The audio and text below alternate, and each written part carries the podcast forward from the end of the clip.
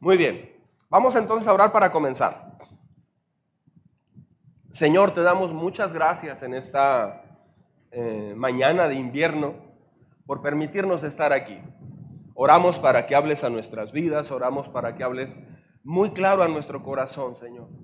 Por favor, Padre, dirige este momento, dirige ah, lo que vamos a escuchar, cómo lo vamos a analizar. Ayúdanos a abrir nuestro corazón, a tener un, corazón abierto a lo que tú nos vas a decir hoy. En el nombre de Jesús te lo pedimos, Señor. Amén. Amén. Muy bien.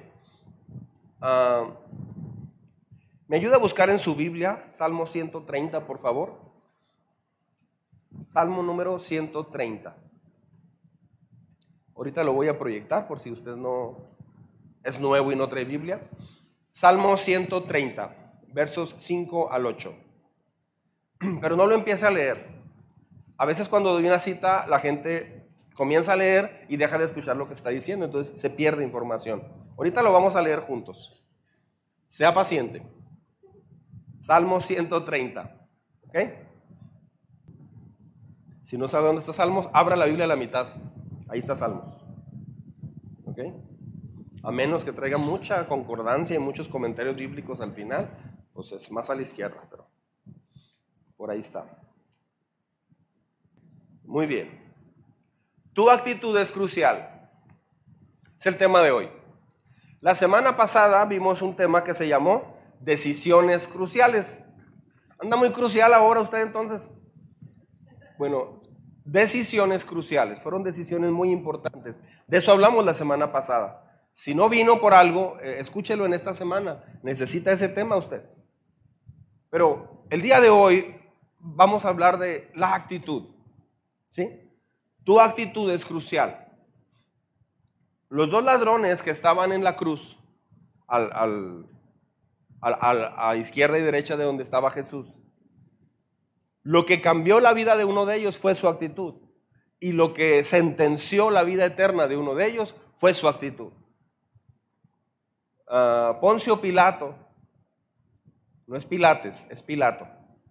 Poncio Pilato uh, pudo haber conocido realmente a Jesús como Dios, pero su actitud no le permitió eso.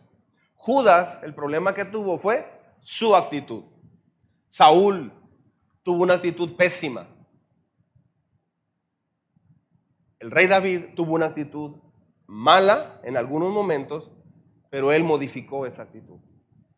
Y la modificó tanto que Dios se expresó de él diciendo, este es un hombre conforme a mi corazón. Entonces, la actitud en realidad es crucial. Mire, vamos a, ver el Salmo 130, versos 5 al 8. Voy a comenzar a leer. Espero al Señor. Lo espero con toda el alma. En su palabra he puesto mi esperanza. Espero al Señor con toda el alma más que los centinelas en la mañana, como esperan los centinelas la mañana. Así tú, Israel, espera al Señor, porque en Él hay amor inagotable, en Él hay plena redención. Él mismo redimirá a Israel con todos sus pecados. Discúlpeme, estoy usando creo que nueva traducción viviente. ¿Es? Ok. Espero al Señor, dice, lo espero con toda el alma. En su palabra he puesto mi esperanza. Ah, hay otro texto que ese sí lo vamos a ver solamente acá.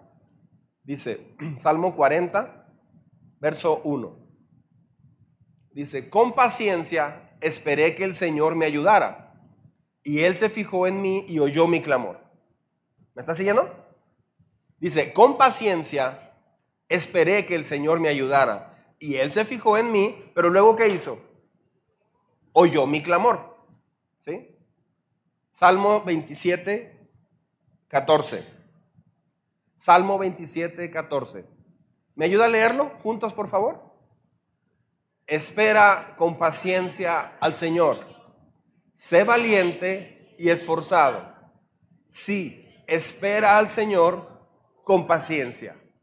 Note las palabras valiente y esforzado y luego vuelve a decir, espera al Señor. Isaías capítulo 30, verso 18. Voy a dar un 70% de la predicación el día de hoy y en la semana a través del devocional que allí tiene usted es el otro 30%. Vamos a profundizar a través de preguntas, etc. Isaías 30 dice, 30, 18. Así que el Señor esperará a que ustedes acudan a Él para mostrarles su amor y su compasión. Leemos juntos. Pues el Señor es un Dios fiel. Benditos son los que esperan su ayuda. ¿Sí? Espero que esté detectando una constante aquí. Salmo 37, 7. Salmo 37, verso 7. Quédate juntos, por favor. Quédate quieto en la presencia del Señor y espera con paciencia a que Él actúe. Una vez más, quédate quieto en la presencia del Señor y espera con paciencia a que Él actúe. Estos versículos están hablando de una sola cosa, la actitud. Dios actúa en favor de aquellos que esperan en Él con la actitud correcta. Mucha gente dice, pues a ver qué Dios dice, a ver qué Dios hace, a ver qué Dios, eh, eh, a ver qué Dios decide respecto a esto. Son dos cosas. Estos textos hablan de una persona que sabe esperar en Dios pero haciendo lo correcto mientras espera en Dios. Muchos cristianos esperan que Dios haga cosas grandes en sus vidas, pero ellos no hacen lo que les toca hacer. ¿Me estoy explicando? Si, te da, si vas con el médico y te da un tratamiento, el médico hizo su parte, usted hizo su parte, fue a la consulta, pero el otro 50% es que usted se tome las medicinas y que usted se cuide. Es el otro 50%. Muchas personas piensan que, con ir al doctor, aunque no tomen su medicamento, se van a curar. No sucede así. Una que otra vez puede suceder. De veras, una que otra vez, una de 20. Pero las otras 19, porque a lo mejor no era tan grave lo que traías, porque eh, eh, mentalmente o psicológicamente tu mente, me siento bien y te sientes bien y te recuperas. Pero el punto es que ah, cuando, cuando vas con el médico, la otra responsabilidad es tuya, aun cuando pagues, aun cuando vayas muy puntual a tu cita con el médico. Entonces, Dios actúa en favor de quienes esperan en Él, pero con la actitud correcta. A veces como cristianos nos confundimos y pensamos que estamos esperando en Él por cosas difíciles que estamos pasando, necesidades incluso, pero no hacemos nuestra parte. Entonces, tus decisiones y todo lo que, lo que haces tiene que ver con una sola cosa, la actitud que tienes. Hay personas que van a una iglesia pero tienen una actitud equivocadísima. Nunca van a lograr conocer a Dios. Hay personas que dejan de ir a una iglesia porque tienen una actitud equivocada. ¿Cómo es posible que una persona ah, vaya a, dos personas van a la iglesia, pero una persona sale bien confrontada, bien reforzada, bien motivado, bien contento, sale ligerita la persona. Dios le quitó su carga, Dios le dio paz, le dio consejo. Wow, la persona puede decir, me cambió todo el panorama. Es más, y yo que pensaba no venir porque estaba frío, de lo que me hubiera perdido. Mucha gente dice eso. Pero porque hay personas que salen y como si no hubieran ido. Por la actitud. la actitud es la clave de tu vida. Porque la actitud Ah, define cómo recibes a Dios. La actitud define cómo, qué tan valioso es para ti un mensaje de Dios. La actitud es que, ¿qué es la actitud? La actitud es ah, lo que dirige tu comportamiento. Por eso cuando usted hace un devocional, a lo primero que le pega la Biblia, o sea, a lo primero, lo primero que influye la Biblia en ti es en tu actitud. ¿Se ha fijado? Cuando oras genuinamente, estás enojado por algo, alguien está enojado por algo con su familia o, le fue mal en el trabajo y llega molesta a la persona, hasta que llega a la casa y se da cuenta, a ver, ando echando chispas por todos lados. Se encierra en un cuarto, ora, habla con Dios, eh, abre la Biblia un momento, cambia su actitud. Lo primero que Dios hace, lo primero que Dios quiere hacer es cambiar tu actitud. El único que puede cambiar una, actitud genuina es Dios. muchas personas dicen, es que yo tengo la actitud correcta. No siempre. No siempre. A veces decimos, ah, no, yo no necesito eso. No tengo tiempo para eso. Tenemos la actitud equivocada. Jesús habló con personas así todo el tiempo. Si se fija usted el, el ministerio de Jesús, lo que hizo Dios aquí en la persona de Jesús es quebrar las actitudes equivocadas. Hubo un muchacho que le dijo, Señor, eh, ¿qué hago para heredar la vida eterna? Y Jesús le dijo, eh, ¿conoces los mandamientos? Todos los he guardado desde que era joven. Pero Jesús se mete al corazón de ese muchacho y se dio cuenta, a este muchacho lo conocemos como el joven rico, y a este muchacho se da cuenta Jesús que para ese joven lo más importante es el dinero. O sea, sí sabe los mandamientos, sí camina con Dios, pero tiene un problema de actitud. O sea, su actitud es el dinero es lo más importante. Cuando Jesús le dijo a unas personas, síganme, uno de ellos le dijo, Señor, quiero ir contigo, pero ¿sabes qué? Tengo, tengo unos pendientes por hacer. Acaba de, acabo de hacer esto, acabo de hacer aquello, no voy a poder. Es, es más, una persona le dijo, tengo que ir a enterrar a un familiar. Jesús llegó al punto de decir, o sea, ¿por qué Jesús le dijo esto? Le, dijo, este, deja que los muertos entierren a los muertos. ¿Por qué le dijo eso? ¿Por qué pareció tan insensible? Es que Jesús se metió al corazón, conoce el corazón, conoce lo más íntimo de, las, de los pensamientos del ser humano y sabía que esa persona en realidad tenía un pretexto. Sabía que tenía otras prioridades en su vida. Todas las personas que no lo, Judas, por ejemplo, todas las personas que no lograron conectarse bien con Dios, que nunca entendieron el mensaje de Dios, tenían, tuvieron una actitud equivocada. Usted no piense que porque ya viene a la iglesia ya tiene la actitud correcta. A veces no queremos subir más escalones. ¿Por qué? Porque tenemos la actitud correcta. Entonces Jesús, si se fija, llamó a los apóstoles y los fue llevando cada vez más, cada vez más profundo. No fue de un solo, en una sola, en un solo día. Pasó un proceso. Y en ese proceso, tú ves que ahí está también el rey David, todos los profetas, Jeremías, Isaías, Habacuc, Moisés, Abraham, todos ellos Dios los llevó por un proceso exactamente igual que al suyo y al mío. Entonces, la actitud refleja tu intención. O sea, la actitud tuya refleja la intención que tiene usted en su corazón. La actitud refleja tu propósito. ¿Sí? Las actitudes pueden ser buenas o malas, positivas o negativas. Ah, la actitud en, realidad es lo que te hace ver el mundo como lo ves. Una mujer que tiene un carácter muy difícil o un hombre con un carácter difícil. Difícil no quiero decir solamente alguien que se enoja, puede ser alguien eh, muy egoísta, alguien muy depresivo, etc. Una persona que tiene su mundo así es porque tiene una actitud equivocada, porque necesita información nueva. A eso vino Jesús, a romper con una actitud que decimos, así vivo yo, yo así pienso, esa es mi forma de ver las cosas. Ese es nuestro problema, que nuestra actitud la determina yo, la determinamos nosotros. Entonces, actitud es el comportamiento habitual que usted tiene. ¿Cuál es tu actitud? Hay gente que se deprime mucho, hay gente que se desanima mucho, porque tiene la actitud de pensar en el pasado, tiene la actitud de pensar o regresar a donde se equivocó tiene la actitud de pensar, pobre de mí. Yo paso esto, pobre de mí. ¿Por qué me tocó esto? Pobre de mí. Actitudes con la que actitudes lo que tienes para enfrentar el mundo. Las circunstancias que te rodean en la vida real la van a definir tus actitudes. Entonces, queremos ahorita las cosas. estos textos hablan de saber esperar en Dios. ¿Se fijó en eso? Todo habla de esperar. Le puedo mostrar 100 o 200 versículos más. Estamos en una generación donde no nos gusta esperar. ¿Se ha fijado en eso? No nos gusta esperar.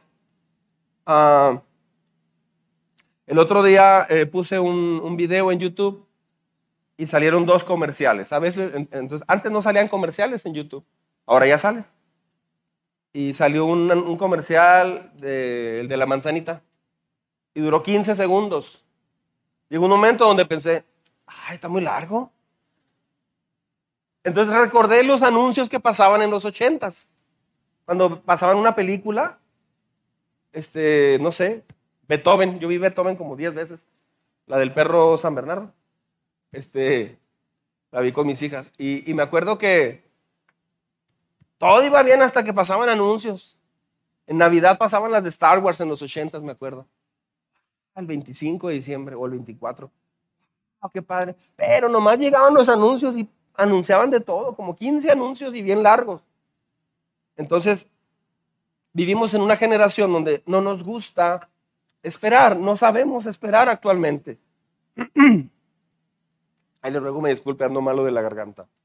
Ni siquiera nos gusta esperar mientras llegan las cosas buenas a veces. Ah, hay gente que se desespera porque ningún pez muerde el anzuelo. O sea, queremos lo que queremos y lo queremos ya, así rápido. ¿Por qué Dios insiste tanto en que tengamos una actitud de saber esperar? Muchos piensan que esperar, se molestan, o sea, se desesperan porque dicen, pues tengo que esperar, tengo que esperar y esperar solamente. ¿Qué es esperar en Dios? Esperar en Dios no es quedarte inmóvil sin hacer nada. Muchos piensan que esperar es no hacer nada al respecto. No, mientras esperas necesitas modificar tu actitud. De hecho, bueno, ahorita le hablo más de eso. ¿Por qué Dios pide con tanta insistencia que esperemos? Ah, hay recompensas muy grandes. Lo voy a hablar más en el, en el devocional. ¿Sabe qué es esperar en Dios? Pregunta. ¿Sabe usted qué es esperar en Dios? Esperar en Dios es buscarlo con todas tus fuerzas, sin impacientarte por lo que no te responde o lo que sí, o, lo, que tarda o no tarda en responderte. Buscarlo es solamente con un propósito, conocer más eh, la mente de Dios, conocer más la intención de Dios para tu vida. Si usted no tiene ánimo, si sus fuerzas se agotaron, escuche bien, si usted se desanima fácil, si usted se agota espiritualmente muy fácil, si se cansa, usted no necesita vacaciones, no es cierto. No necesita vacaciones. Va a haber ocasiones en que sí, pero lo que necesita es reconectarse con Dios urgentemente. Es aprender a esperar en Dios, pero conectado con eh, de Dios. Cuando pones a cargar un celular, no solamente lo pones ahí en el buró. No, es que ya no lo estoy usando. Quiero que se recargue. Lo puedes poner al sol. Es más, lo puedes poner con otros celulares que traen la pila nueva. O sea, la pila llena. No, mira, me ando juntando con puro celular que andan al 98% de, de, batería. No, tiene que conectarse tarde o temprano. Una licuadora no la puedes poner con otras tres licuadoras conectadas. No, tienes que conectar esa licuadora que está desconectada. Entonces, esperar significa buscar a Dios. Esperar, mientras Dios decide algo, lo buscas. Eh, mucha gente no sabe esperar correctamente porque tiene una actitud equivocada. Escuche bien, la gente solo espera en Dios con molestia. a ver, ¿me van a contratar sí o no? O sea, ¿me vas a proveer de eso, Señor? Sí o no. A ver, ¿va a ser mi novio sí o no? Nomás quiero saber eso. Una vez un muchacho me dijo, ya, ya me cansé, le voy a decir. ¿Sí o no, Lola? Le digo, ¿cómo? Es que ya le eché muchas indirectas, ya esperé como tres meses. Ya, ya, ya. Y lo que si le gusto, que no le gusto, que, que, no sé qué. Y una vez que se decida, o sea, no sabe esperar, tiene la actitud equivocada. Pues sí le dijo así como, nomás quiero saber si sí o no. ¿Tú me gustas? Y le dijo en tono cholo, tú me llegas a un restaurante, este, tú me gustas, ah, no quiero saber si sí o no. No sabes esperar. Tienes la actitud correcta. Pues me, lo batearon, le dijeron que no. Lo mandaron a una zona que se llama zona de amistad solamente. Si usted no tiene ánimo, si sus fuerzas se agotan, usted no está sabiendo, no está eh, esperando en Dios. La desesperación el, hecho de dejar de buscar a Dios, el hecho de dejar de depender de Dios, significa 100% que usted no sabe esperar en Él. Que usted solo va a la iglesia o lo busca porque quiere recibir cosas que usted necesita de Dios. Entonces mucha gente no entiende esto de veras. aquí es donde está todo atorado en sus vidas espirituales y por esto se van a desanimar, porque no ven un cambio en sus vidas, no ven a Dios moviéndose en sus vidas. Es que Dios no se va a mover. Dios no se va a mover si tienes la actitud de decir, a ver Señor, necesito esto, esto y esto. Transforma a mis hijos, cambia a mis hijos, cambia a mi esposo, cambia a mi esposa, dame trabajo, bla, bla, bla, etc. ¿Por qué tengo estos problemas? Estás estamos muy equivocados cuando pensamos así. Dios primero lo que quiere es que lo conozcas. Dios quiere que primero aprendas a entender lo que no has entendido. De hecho, esa espera, o sea, si Dios te diera lo que necesitas, ya no tendrías que estar esperando, ni orando, ni esperando nada en Él. Dios te daría todo automáticamente, pero ¿por qué no te lo da?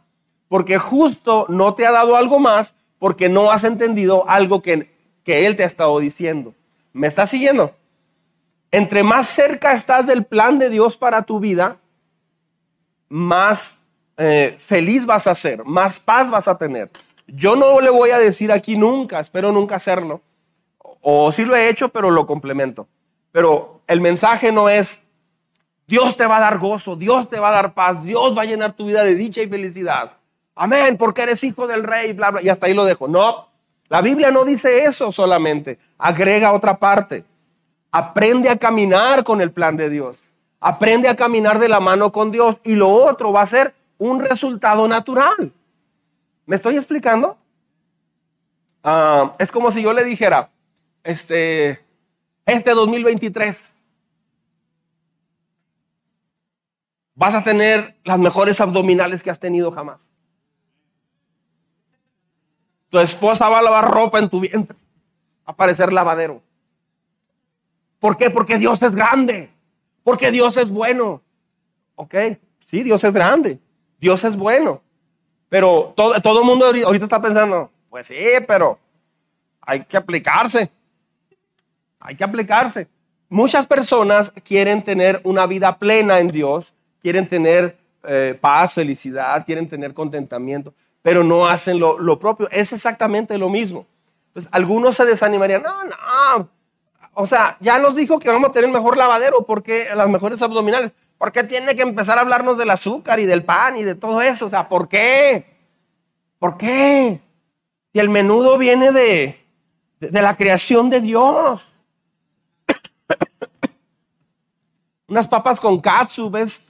Papas que es un vegetal y la salsa de tomate, el tomate es un vegetal. Prácticamente estoy comiendo una ensalada con aceite de maíz. También, o canola, es prácticamente una ensalada. El queso viene de la vaca, aunque le eche queso amarillo. en realidad como ensaladas. ¿Por qué tiene que entrar ese tema? Es que si no entras a ese tema, si no se habla lo que te toca hacer a ti, te vas a frustrar. Escuche bien esto. Una persona que se desanima y deja de buscar a Dios, se aleja de Dios, es porque adentro de su corazón, sígame con cuidado, si usted batalla con su vida devocional para hacer el devocional, usted adentro ya pensó, ya creyó que no necesita pasar un tiempo con Dios a fondo. usted no piensa que necesita eso. Entonces, ¿cómo? No se puede, tiene que haber un cambio. Entonces, hay personas que se cansan, el otro lado es que se cansan de fallar y, y a veces te hace cínico. Fallamos típicamente, cuando nos equivocamos, nos equivocamos de dos maneras en la vida. ¿Me está siguiendo? Cuando nos equivocamos fallamos de dos formas diferentes. La primera es cuando no sabemos qué hacer o cómo hacerlo. ¿Por qué? Porque no estamos aprendiendo. Por ejemplo, cuando, cuando una persona llega a esta iglesia, lo primero que le sugerimos con todo nuestro corazón, lo primero que yo le animo a hacer es, entre a los cursos del diamante. No hay una, son muy pocas las personas que dicen, pues a mí en realidad el curso no me ayudó mucho, ¿eh? en realidad, este, pues no sé, vine porque tuve que venir y este, no, no aprendí gran cosa, yo ya sabía eso. Ok, esa persona tiene que tomarlo otra vez, le pasó de noche. Si esa persona se dormía, si esa persona, este, no sé, cuando, cuando una mujer, un hombre dice, pues yo no aprendí nada en realidad, no aprendí gran cosa, esa persona tenía una actitud equivocada. Porque, ¿cómo es posible que típicamente las personas digan, yo aprendí tanto en este curso? Todo depende de la actitud. ¿Cuál es la actitud que no te permite crecer? Yo ya sé, yo ya conozco, ah, yo tengo muchos años de cristiano, no tengo tiempo, ah, estoy muy ocupado, etcétera, etcétera. Entonces, esa actitud es la que te va a matar. Porque esa actitud, discúlpeme, porque esa actitud no te va a permitir renovarte, no te va a permitir crecer, desarrollar, conocer. Entonces, cuando no, sabes qué hacer, vas a batallar mucho. Ahora, ¿cómo aprendes?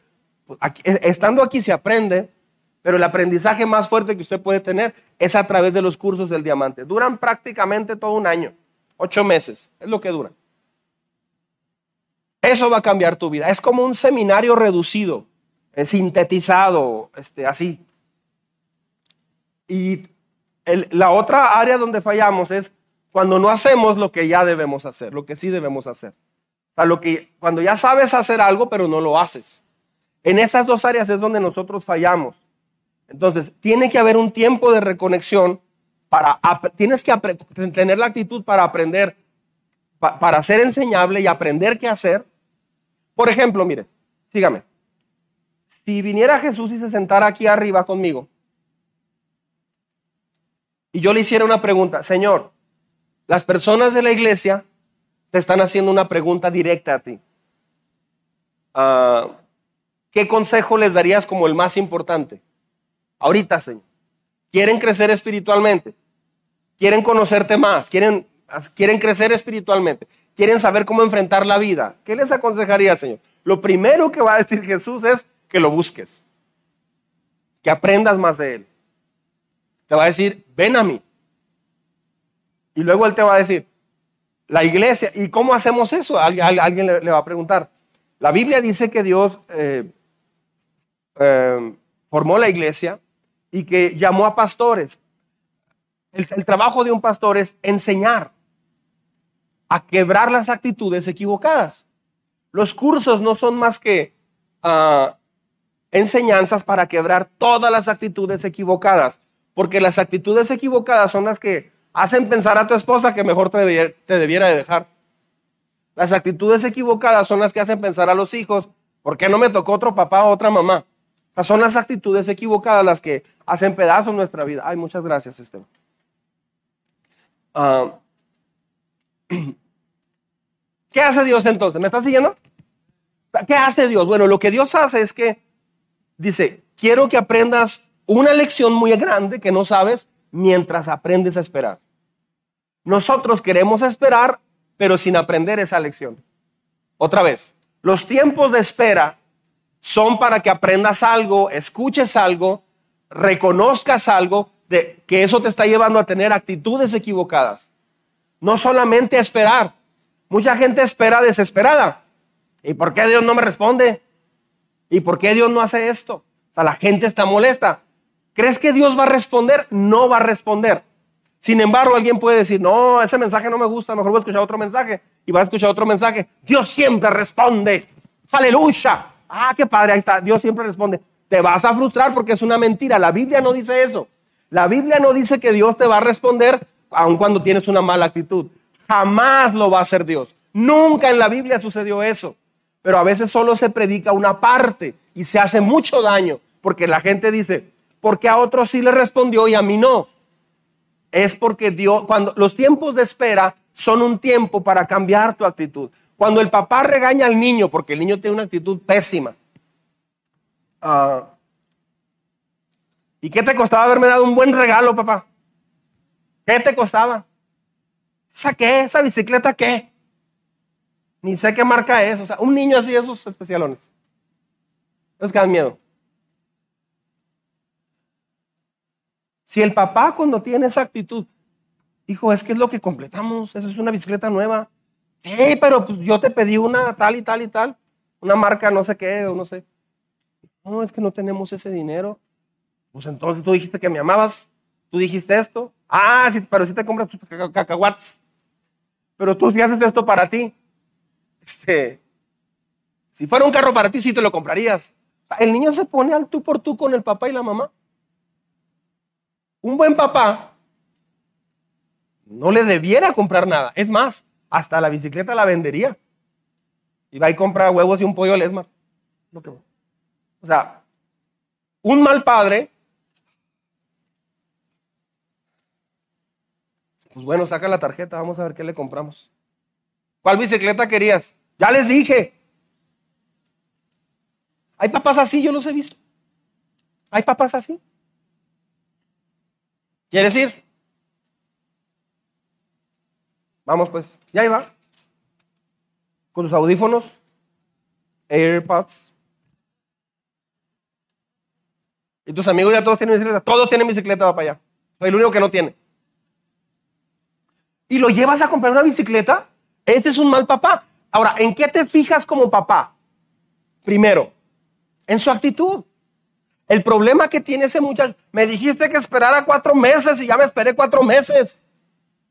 Tú no me quieres, tú así. Ok, ¿crees que como un, buen padre le va a dar una buena bicicleta a ese muchachito? No, porque la actitud, vas a premiar su actitud. Dios es mejor que cualquier mejor padre. Dios es perfecto. Y cuando tienes una actitud equivocada, a ver, ¿por qué Lola tiene novio y yo no? Yo te sirvo, yo voy a la iglesia, yo, ¿por qué no tengo los papás que tiene Panchito? ¿Por qué? ¿Por qué mis papás son así? ¿Por qué los papás de Panchito son así? ¿Por qué? Qué feo. O a veces no reclamas, pero dices, a mí no me reconocen. A mí no me valoran. Y llega Panchito, tu amigo. Papá, me saqué un 6.5.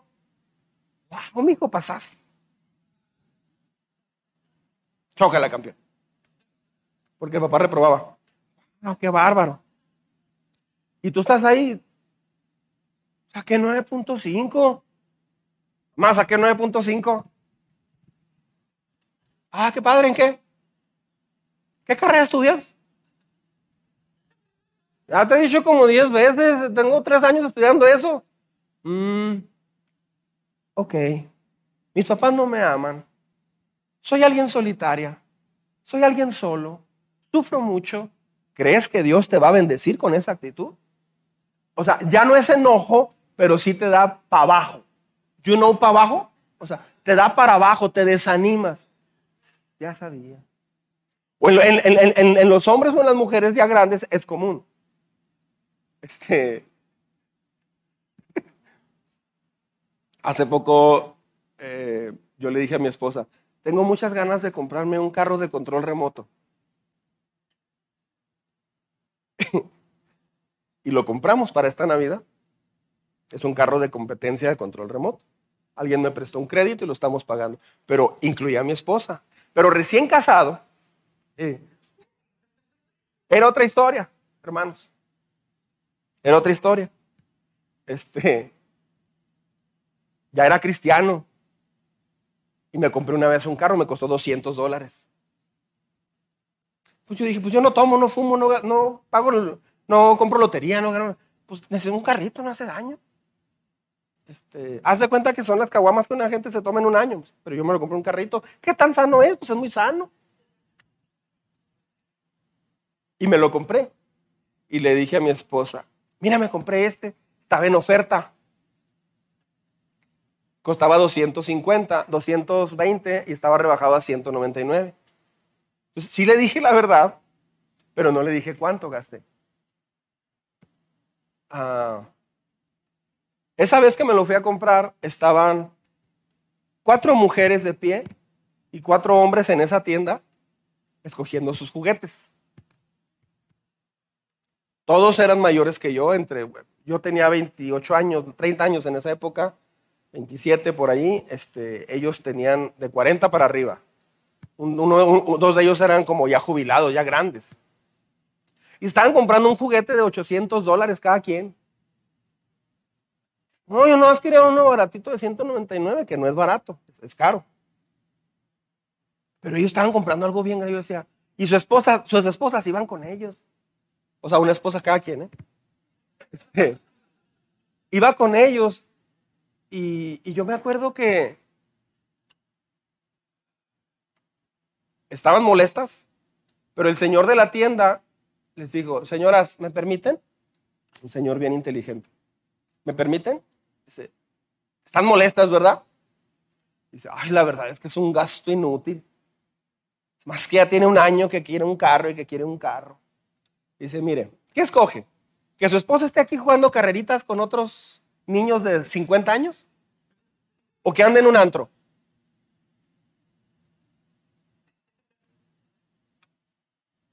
No, pues aquí. Aquí ni toman cuando hay competencias. ¿O quiere que vayan a jugar fútbol y después del fútbol la tomadera? ¿O quiere esto, o quiere aquí, o quiere allá? No, pues sí.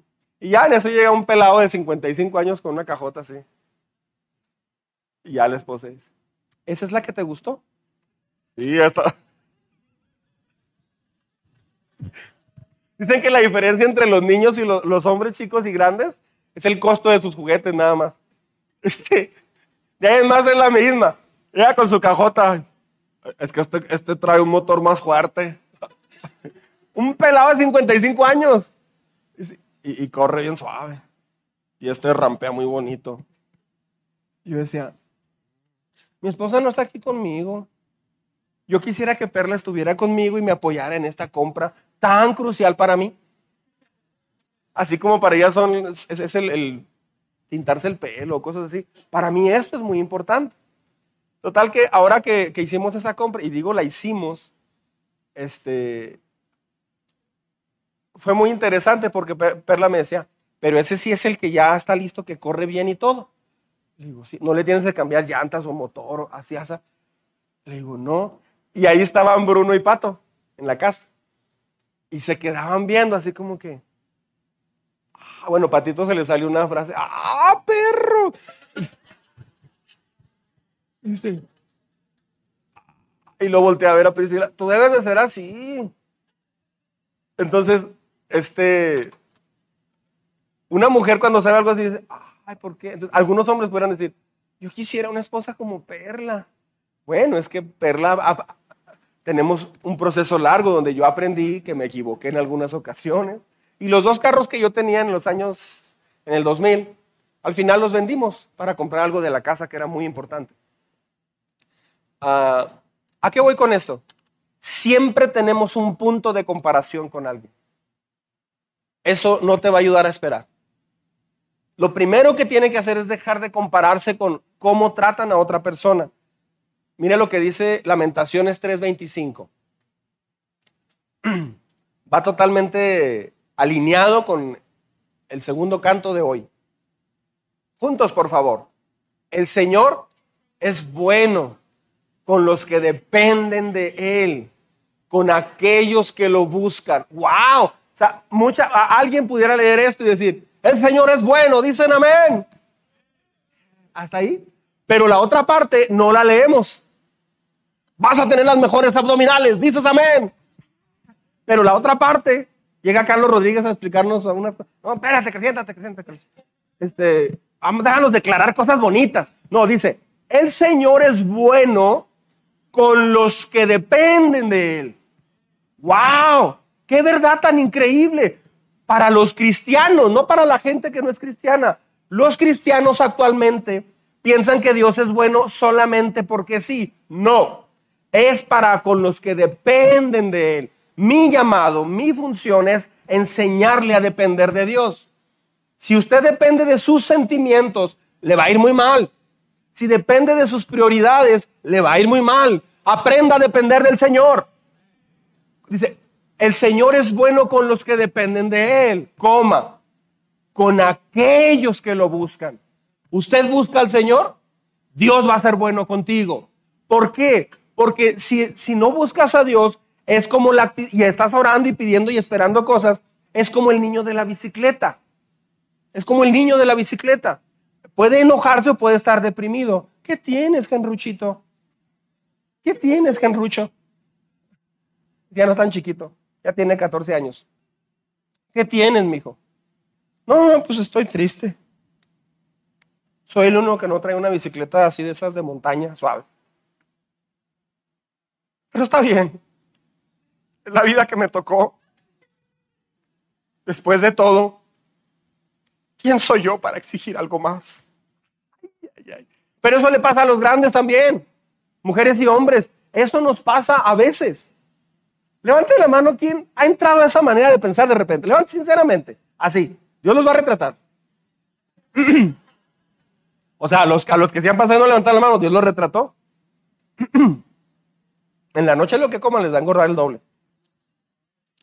Todo depende de la actitud. Nuestra actitud puede abrirte puertas o cerrarte puertas. Tu actitud determina el enfoque que tienes en tu vida. Ah, es hora de que tu visión se comience a expandir, ¿no crees? Y eso va a suceder cuando aprendes a esperar y buscar en el Señor. Es tiempo de que tu visión sea diferente a lo que has pensado hace tres años, desde hace tres años. Es hora de que tu esperanza se haga más grande. Es tiempo de que prepares las cosas para Dios, porque eh, que, prepares tu vida para Dios y que te prepares para lo que Dios tiene para ti.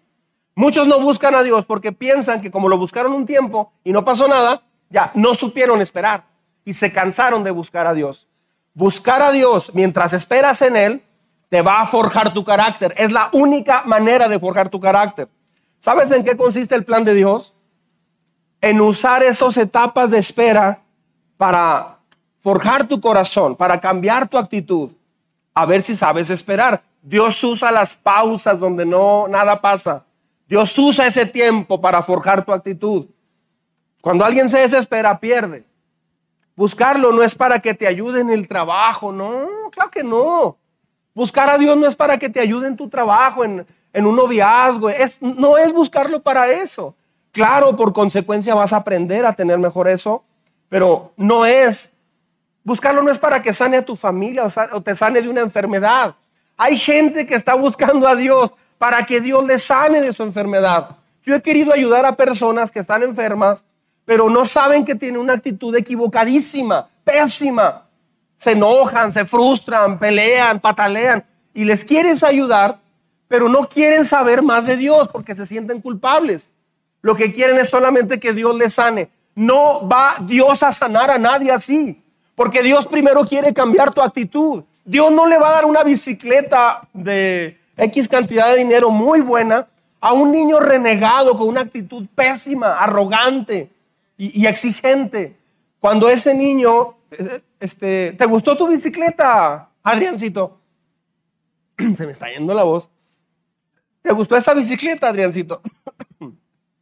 Ah, sí, papá, muchas gracias, muchas gracias. Estoy bien contento, bla, bla, bla, etcétera. Y la cuida, la arma, todo, todo, todo bien. No llega y la deja arrumbada. Este, y hay un corazón de gratitud muy bueno en ese niño. ¿Cuál es la actitud del papá? Cuando lo vea con los niños que los otros amigos traen una bicicleta más padre, este, el papá mismo va a ver eso. Y el papá va a decir, una oportunidad, a ver si la cambiamos. Sin que el hijo a veces tenga que hablar del tema. ¿Por qué? Porque tiene la actitud correcta. Los cristianos que desarrollan la actitud correcta ante Dios y ante la gente son las personas que Dios bendice. Yo se lo digo porque quiero que le vaya muy bien en este 2023. Yo no lo voy a engañar. Eso no lo va a recibir de mí. Eh, yo no puedo augurarle, eh, profetizarle un 2023 increíble. Justo estoy tocando estos temas porque esto, ah, yo analizo mucho sus vidas. ¿Sabía usted eso? Analizo mucho sus vidas. Medito mucho en usted. Pienso mucho en usted. Mi trabajo más importante como pastor es pensar en usted. Pensar en ti cuando, cuando ando aquí saludando a la gente, oigo comentarios, veo miradas, este, platico con gente y me platican sus vidas, sus cosas, sus necesidades. Mi trabajo más, a, lo que yo más me dedico es a analizar qué está pasando en tu corazón. Y entonces yo traigo un mensaje para quebrar las actitudes incorrectas y que nazca una actitud correcta. Lo que va a pasar es que Dios va a empezar a bendecir tu corazón. A eso Dios me llamó, a desarrollar en usted una actitud correcta. Pero yo le doy la receta. Usted necesita tomárselo en casa. Buscarlo no es para que te ayude entonces en tus necesidades y ya. Él tiene un plan para ti. Solamente buscándolo te va a revelar ese plan. Eso es personal. ¿Sí? Mire, cuando buscas a Dios recibes fuerzas. Mire lo que dice. Juntos, por favor. Él fortalece al cansado y acrecienta las fuerzas del débil. Aún los jóvenes se cansan, se fatigan y los muchachos tropiezan y caen. Pero los que confían en el Señor, ahí está, renovarán sus fuerzas, volarán como las águilas, correrán y no se fatigarán, caminarán y no se cansarán. Así como Dios profundiza su, quiere profundizar su relación contigo en tiempos de espera. Ahora, ¿qué son los tiempos de espera? Dios lo que está diciendo es esto. Un tiempo de espera es, mira, sé que tienes este bonche de necesidades, pero antes de eso, déjame desarrollar en ti la actitud correcta. Si te doy lo que me estás pidiendo con esa actitud, te va a hacer daño. O si algo no funciona después, te va a doler mucho más que antes. Aprende a pensar como yo. Aprende a caminar como yo. Entonces muchas personas dicen, sí, Señor, aquí va, todo el mundo conmigo. Padre, desarrolla en mí la actitud correcta. Amén. ¿Así es? No, eso se desarrolla por, en el gimnasio de Dios. En el gimnasio de Dios. Pasando tiempo con Él. Allí es donde se desarrolla la actitud correcta. Si usted es una persona muy fit, sea lo primero en lo espiritual. En lo espiritual. métase al gimnasio de Dios. Tenga dieta de Dios, dieta espiritual. Coma pan del cielo. Abra la Biblia. Hable con Dios. Arrodíllese ayune, confiese su pecado, dígale a Dios qué espera, qué, espera Él de usted, hable con Él, lea más capítulos de la Biblia, haga su devocional, métase al gimnasio de Dios, tu actitud va a desarrollar muy rápido. En menos de un mes que usted haga eso, se va a sentir increíblemente diferente. Pero se requiere una actitud de búsqueda. Escucha esto. Esperar en Dios no es pérdida de tiempo. Esperar en Dios es trabajo de gimnasio espiritual. Pero si usted solamente espera viendo tele o trabajando o, así, o limpiando la casa, está perdiendo su tiempo. Eso no es esperar en Dios. Muchos, no saben, muchos cristianos no saben qué es esperar en Dios. Piensan que es estar estático. No, esperar en Dios es un tiempo de búsqueda increíble. Eso no es esperar, eso es cuando alguien dice, Señor, a ver a qué horas. Ya oré, ya le pedí, ya hice de todo y Dios no hace nada. Eso no es esperar, eso es renegar. Es como el niño de la bicicleta. Muchos esperan desesperados, frustrados, se enojan. Esa es la actitud que demuestra que no sabes esperar. Esperar es porque Dios quiere decirte algo que no has entendido. Eso es esperar. Gracias, Esteban. Te trajo esto, esto, la otra viene un sneaker. A ver qué. Solo buscándolo aprenderás sobre tu actitud. Entonces, esperar es algo que Dios te está queriendo decir que no has entendido. Por eso no te ha respondido. Hay algo que no has entendido. ¿Y, cómo sé? Exacto, Dios no te lo va a decir. ¿Por qué? Quiere que vayas a su palabra. Te quiere para ti, para Él.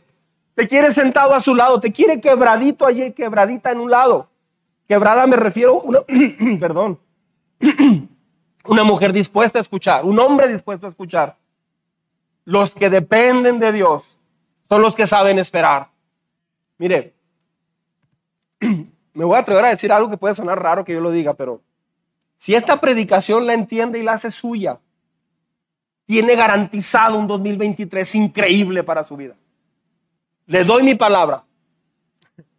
Sabrás entonces que yo soy el Señor. Este es el resultado. Sabrás entonces que yo soy el Señor y que no quedarán avergonzados. ¿Sabe qué a veces se predica? Se predica solo la parte de en medio. Dios no te va a permitir que quedes avergonzado.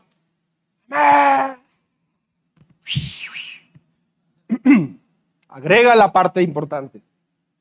Los que en mí confían. lo importante no es declarar que no voy a quedar avergonzado, sino aprender a confiar en Dios. No quedar avergonzado, ¿qué es? Es un resultado pero típicamente nos vamos por el resultado. ¿Me estoy explicando? Yo le estoy explicando el qué, el cómo, el por qué, el cuándo y el dónde. ¿Le gustaría ver a Dios obrando a su favor? ¿Le gustaría ver a Dios obrando a su favor?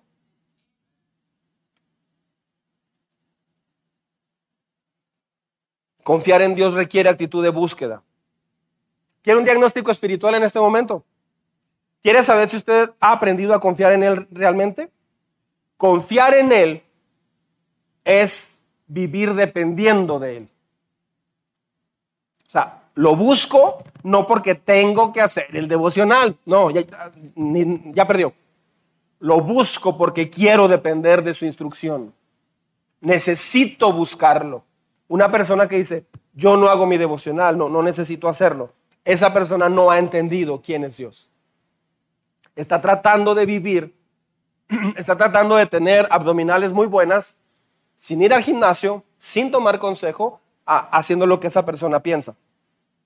Dios actúa en favor de los que confían. Eso es una actitud que Dios quiere desarrollar. Una actitud de dependencia, de confianza absoluta en Él. Cada día que pasa, te puedes relacionar con el más grande del universo. Él usa los tiempos de espera y de búsqueda, los usa para fortalecer tu fe y purificar tus motivos. Él purifica la motivación de tu vida. Él quiere purificar tu actitud, se resume en actitud. Un ejemplo, cuando sale la lluvia, o sea, después de que, el sol y la lluvia nutren la tierra, llueve y luego sale el sol. Las semillas comienzan a crecer. Y un día por, fin usted empieza a ver la evidencia de que ha habido sol, hay una semilla, hay sol y hay agua. Empieza a salir una ramita chiquita. Suponiendo que usted fuera muy impaciente y que ahorita dice, pues es que yo no veo gran, yo no veo higos. Es una plantita así. Y ya está esperando, ya le anda buscando los higos. ¿Qué vas a hacer? ¿Vas a desenterrar las semillas? Es que yo no veo que, esté pasando gran cosa aquí. Está muy chiquita. Y es más, ni ha salido nada. Mejor las desentierras. No las desentierras. Hay un proceso de siembra y cosecha. Algunos frutos requieren más tiempo que otros, pero esos frutos van a venir. ¿Sí? Esos frutos van a venir en la medida en que usted desarrolla la misma actitud de Cristo, la misma actitud de Jesús. ¿Qué actitud tiene usted en su casa? ¿Qué actitud tienes con tus hijos, con tu familia? Esa actitud es la que Dios quiere desarrollar más.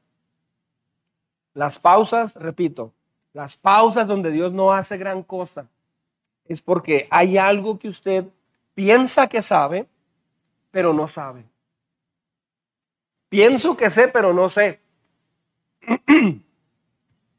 Pienso que sé, pero no sé nada. Toda la Biblia se puede, puede transformar tu vida dependiendo de tu actitud. Pablo le predicó al rey Agripa y le dio su testimonio. Y al final, al final el rey le dice, por poco y me, me, me persuades a ser cristiano. Te faltó así, mira. Pero no. Actitud. Actitud. Otra mujer que tenía flujo de sangre por ya 12 años, dijo, con que toque el manto de Jesús, con eso quedó sano. Iban apretujando al Señor mucha gente. Y él voltea y le pregunta a los discípulos, ¿quién me tocó? Él sabía, pero quería ver qué, qué decían los discípulos. Señor, te vienen apretando todos. ¿Cómo que quién me tocó? Y, y él lo que, lo que dijo es, es, es, increíble. Esa parábola está increíble. Esa, esa historia está increíble. Dijo, no, es que alguien me tocó diferente. Alguien me tocó con la actitud diferente. Herodes dijo, haz un milagro para mí. Pero esa mujer dijo, con que toque el manto quedó sana. Dice, de mí salió virtud, o sea, poder y sanó a alguien. ¿Quién fue? ¿Cuál fue la diferencia? La actitud. Totalmente la actitud. ¿Sí me estoy explicando? Dos vendedores. Te voy a dar un sueldo de 5 mil dólares mensuales. Ay, ¿qué hay que hacer? Este, vas a vender abrigos en África, zapatos en África. ¿En dónde? En, en las ciudades grandes. No, no, no donde están tribus y todo eso, en los pueblitos allá lejanos, en las chozas. Y va un vendedor. Pues todos andan descalzos. Nadie usa zapatos. Se regresa. Otro llega y dice, mándame por lo menos mil pares. Todo el mundo anda descalzo. Aquí voy a vender muchos zapatos. O sea, todo tiene que ver con la actitud que tienes. Ah, hay gente que se conforma con menos de lo que Dios quería hacer en sus vidas No te conformes con lo que tú te quieres conformar. Siempre dígale a Dios, ¿qué esperas que yo haga? ¿Qué quieres hacer en mi vida? No, pastor, pero eso era 20 años atrás. Yo ya, en esta época ya, ¿quién dijo? Esa es su actitud.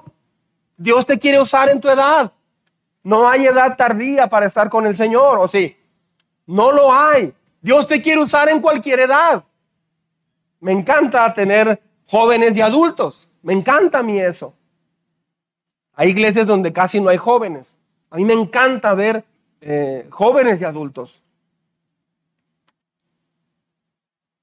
¿Quién te dijo que no tienes lo suficiente para lograr lo que Dios quiere hacer en tu vida? Bueno, nuestro corazón no lo dice. Así como estoy yo no la voy a hacer, exacto. Por eso hay que ir con Dios. Pero no lo tomes como culpabilidad. Dios no habría puesto un, sueño en tu corazón, un llamado si Él no quisiera. La clave es quitar la mirada de los problemas y ponerla en Dios. Tu, tu actitud de fe es lo que Dios está buscando. Ese cada mañana levántese. Busca al Señor y espere lo que Dios le va a enseñar ese día. Cuando Dios cierra una puerta, escuche bien esto. Cuando Dios cierra una puerta es porque hay algo mejor esperándote. Mejor, no, yo estaba mejor antes espérate, mejor de acuerdo a Dios, no de acuerdo a ti. O sea, hay algo que Dios te iba a enseñar, porque mucha gente dice, pues Dios aquí sí, sí se equivocó. Yo estaba mejor hace un año. Te equivocaste, Señor. No, no sabes más que Dios. Es que Dios te quiere ahora enseñar a desarrollar una actitud que ahí no ibas a aprender. Él quiere desarrollar esa actitud. Se siente en un callejón sin salida. Bueno, no es tiempo de renunciar. No es tiempo de renunciar. A veces nuestro más grande rechazo surge en, el, momento más importante. En el camino más importante a veces se enfrentan las cosas más difíciles. Una puerta cerrada para Dios no es una puerta cerrada. Es Dios señalándote otra dirección diferente nada más. Si una puerta se cierra, Dios está diciendo, es para la derecha. Señor, ¿por qué cerraste esa puerta? Porque es para la derecha. Confía en mí. Señor, no entiendo. ¿Por qué no entiendes? No entiendo, Señor. ¿Cómo que a la derecha? Así no es. Es la actitud. Tu actitud es muy tuya, muy tú. Ay, tú. O sea, es muy tú. ¿Ha oído la frase? Sí, tú, ¿cómo no? Este, es, es muy tú. Pero deja de ser tú. O sea, tú absoluto. Déjate guiar por Dios. Termino con esto. ¿Cuál es la diferencia entre un obstáculo y una puerta que Dios abre? Tu actitud. Y la actitud la modifica la búsqueda genuina de Dios. Déjeme, digo esto que es muy importante. ¿Cómo sabes que una persona está buscando a Dios? ¿Porque sabe de Dios? Pregunta, ¿porque sabe de Dios? ¿Porque conoce la Biblia? No, eso no es ah, el propósito de Dios. El propósito de Dios no es que usted sepa la Biblia. ¿eh? El propósito de Dios, de Dios es que usted en su casa, tu esposa diga, es que Él vive la Biblia. Si tu esposa dice, no, tú no vives la Biblia, sabes mucha Biblia, pero no vives la Biblia, es porque hay un problema de actitud. ¿Cuántos años van a pasar para que una persona así madure? De hecho, se va a morir sin madurar. ¿Por qué? Por la actitud. La actitud de yo ya sé, yo ya conozco, a mí nadie me va a decir lo que es. Es que a mí me ha impresionado cómo hay personas que dan cátedra de la Biblia. Dan cátedra, saben Biblia. Piensan, no sé dónde aprendieron, que conocer la Biblia, conocer de Dios, es el propósito de la vida cristiana. No, el propósito de la vida cristiana es que aprendas a tener la actitud que tiene Jesús. ¿Tienes la misma actitud de Jesús en casa? ¿Tu mamá sabe que tienes esa actitud como la de Jesús? Entonces hay que trabajar en eso. ¿Por qué? Porque si tu mamá sabe que no tienes esa actitud, Dios con más razón sabe que no tienes esa actitud. Vas a ver a otros que van a correr, no, no a gatear como tú, van a correr en Cristo. Y van a ver, vas a ver muchas cosas increíbles en ellos, pero no en ti. ¿Por qué? Porque no has hecho caso que Dios quiere tratar con tu actitud. Tu actitud es lo que está frenando el amor de Dios en tu vida tu actitud te va a hacer mucho daño. Tú solo, tú sola te estás haciendo pedazos. Tu actitud, o sea, ahí es cuando Jesús dice, arrepiéntanse y vuélvanse a mí. Ahí es donde Jesús dice, si no se arrepienten, van a perecer igualmente. ¿Por qué? Por la actitud equivocada. Vengan a mí, vengan a mí, pero dice, niégate a ti mismo. A veces ti mismo o tú mismo dices, es que no tengo tiempo, yo ya lo sé. Ah, pues sí, pues a ver si lo aplica a él o ella. Sí, es para alguien más, yo, yo, yo ya sé eso. Esa persona no va a crecer. Pero Dios Dios quiere crecer tu actitud parecida a la de Él. ¿Quién está listo para ese proceso? ¿Quién quiere entrar a ese proceso? Si algo Dios quiere cambiar es mi actitud. Cuando un hijo cristiano en la casa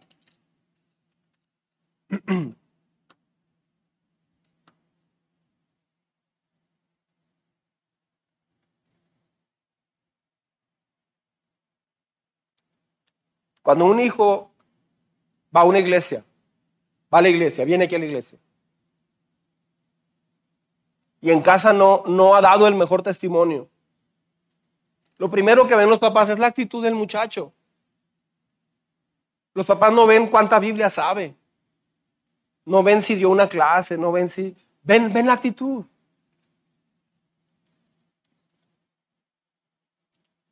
Por otro lado, esto es para los jóvenes. Papás. Por otro lado,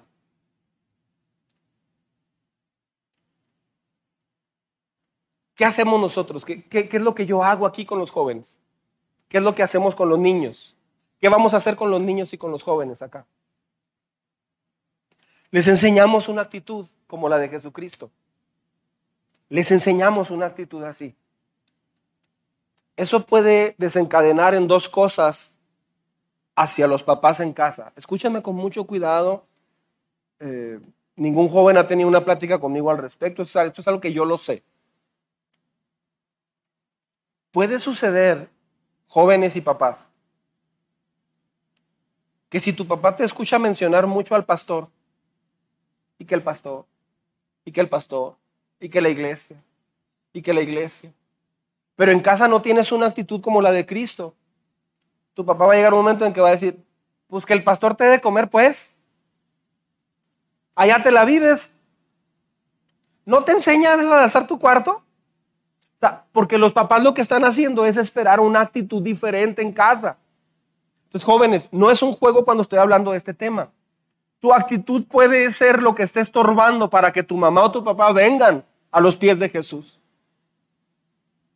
Papás, lo que no deben hacer nunca es en algún momento pensar que yo estoy compitiendo por el amor de tus hijos.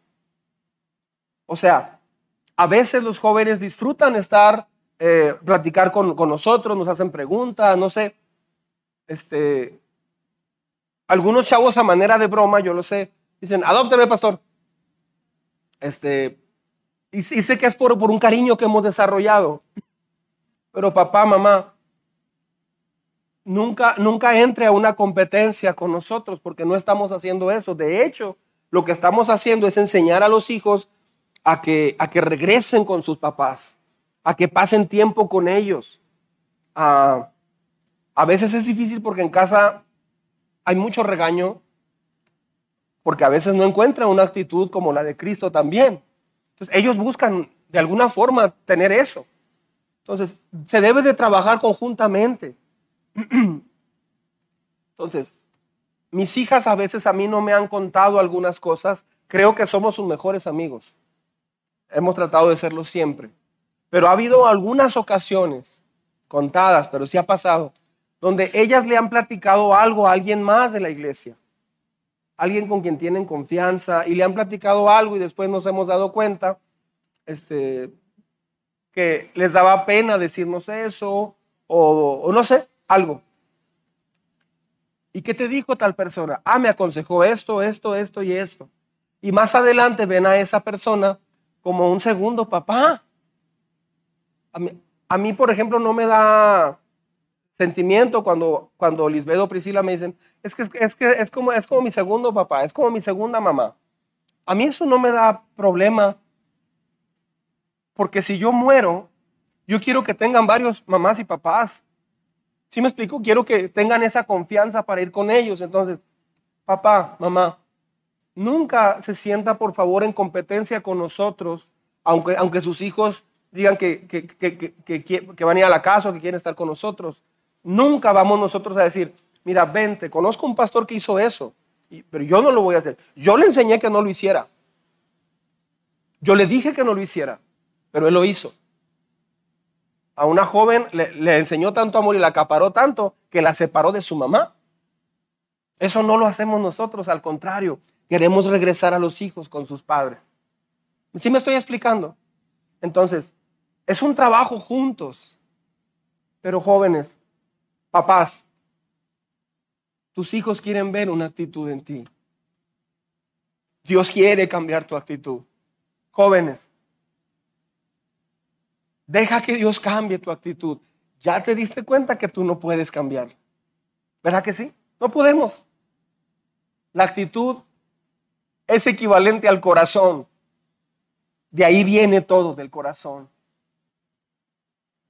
Deja que Dios transforme tu actitud. Búscalo y aprende a esperar en Él, buscándolo. Amén. Póngase de pie, vamos a orar.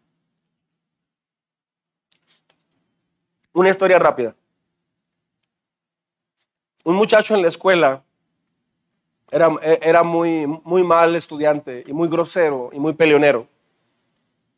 Y lo habían aconsejado, castigado, reprobado. Hasta que llegó un momento donde ya lo, lo corrieron. Y al lunes siguiente la mamá fue en pleno salón de clases, delante de todos los alumnos, y, y, llegó con su hijo. Y le comenzó a suplicar al profesor que le ayudara a su hijo. Por favor, ayude a mi hijo. Vuelva a admitirlo en la escuela, sino que va a ser de él por favor admítalo. Y fue tanto lo que estuvo rogando esta mujer que el profesor dijo, es que no lo puedo aceptar porque va a echar a perder todo el grupo como ya lo ha hecho. Pero la mujer insistió tanto que el profesor dijo, bueno, ¿quién de ustedes se hace responsable, se hace fiador de Adrián? Si él se porta mal, a ti también te voy a expulsar. ¿Hay alguien que quiera ayudar a Adrián y que salga fiador por su conducta? Que si él se porta mal, también a ti te voy a, reportar. Si él se porta mal, a ti también. También te voy a reportar. Y estuvieron así un momento de silencio hasta que un muchacho levantó la mano. Dijo, yo, profe. Yo quiero ser fiador de Adrián. Adrián estaba viendo todo. Sí, ok, vamos a hacerlo así entonces. Siéntate con él, Adrián. Con ese muchacho que levantó la mano. ¿Quién sabe qué pasó? ¿Quién sabe qué sucedió? Que Adrián estuvo callado en la clase. Usó su cuaderno. A la semana siguiente ayudó, participó, cambió radicalmente, radicalmente.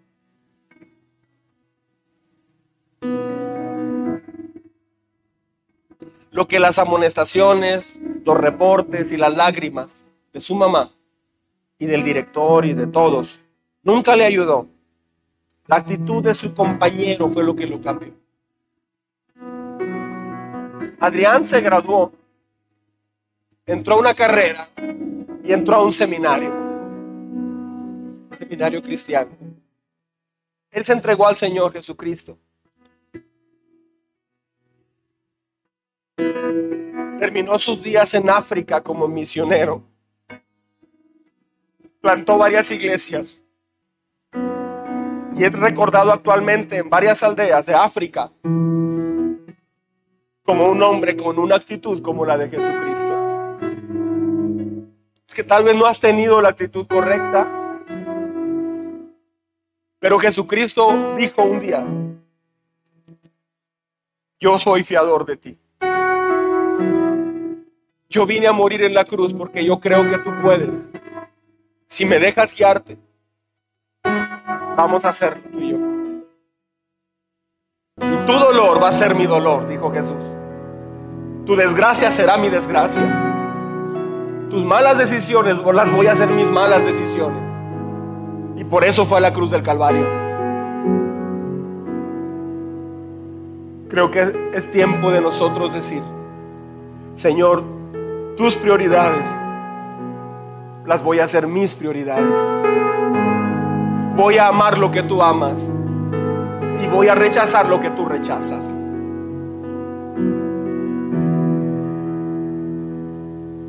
Este es el mensaje de la Biblia, sintetizado. Este es el mensaje central de la Biblia. Esta predicación sintetiza todo el mensaje de la Biblia. A eso vino Jesús, transformar el corazón. ¿No le da gusto? ¿Por qué no me acompaña a hacer una oración? Yo quiero hacer un compromiso con Dios.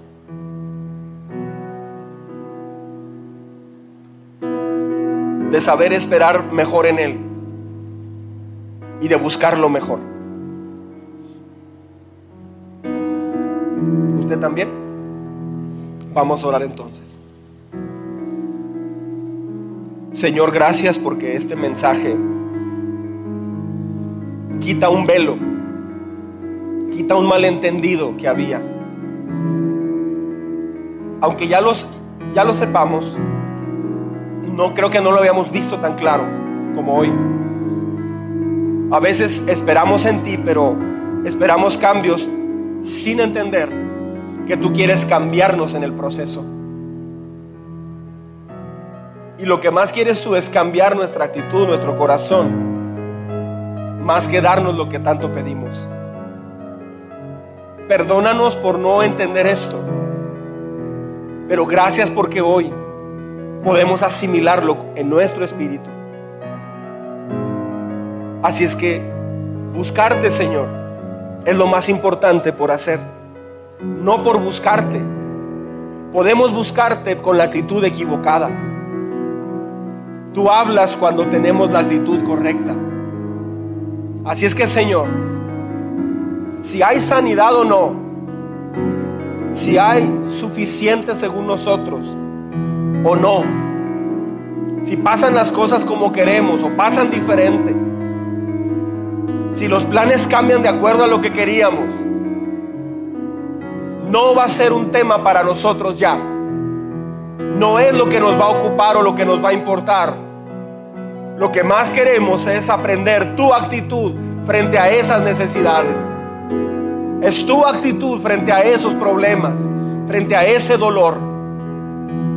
Es tu actitud, Señor, en nosotros lo que queremos desarrollar. Y eso no lo podemos hacer solos. Necesitamos buscarte buscar la llenura de tu Espíritu Santo, confesar nuestras faltas, pero levantarnos inmediatamente. Es seguir adelante, Señor, en tu nombre. Es depender de ti, es confiar en ti, es caminar a tu lado, es meditar en tu palabra, es preguntarte, Señor, durante la semana, ¿qué quieres que aprenda hoy? Por favor, perdona los tiempos perdidos, Señor.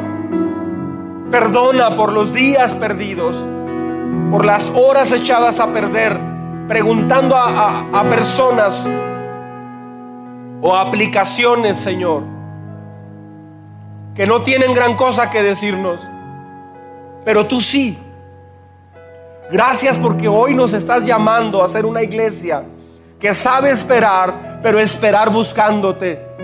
Pues es la actitud lo que más importa. La actitud, Señor, de tener la confianza en ti. De ti se llama humildad. Pero tú resistes a quien tiene orgullo. La actitud de pedir perdón, Señor, es lo que más te da la gloria a ti. Todos sin excepción, Señor, comenzando por mí. Todos sin excepción Hemos tenido malas, malas actitudes. actitudes de desolación, actitudes de enojo, actitudes de tristeza, actitudes de desánimo, actitudes, Señor, de cinismo, diciendo todo esto está mal y así va a acabar todo bien mal. No soy el idóneo para esto. Dios se equivocó al llamarme, Dios se equivocó al salvarme. Cualquier cristiano es diez veces mejor que yo. Hemos hecho comentarios o hemos tenido pensamientos con una actitud de lástima por nosotros. Pero eso no es lo que tú harías. Hoy te pedimos perdón. Hoy te pedimos perdón. Ayúdanos a tener bien claro este mensaje. Ayúdanos a escucharlo nuevamente. Señor, gracias por todo. En el nombre de Jesús. En el nombre de Jesús.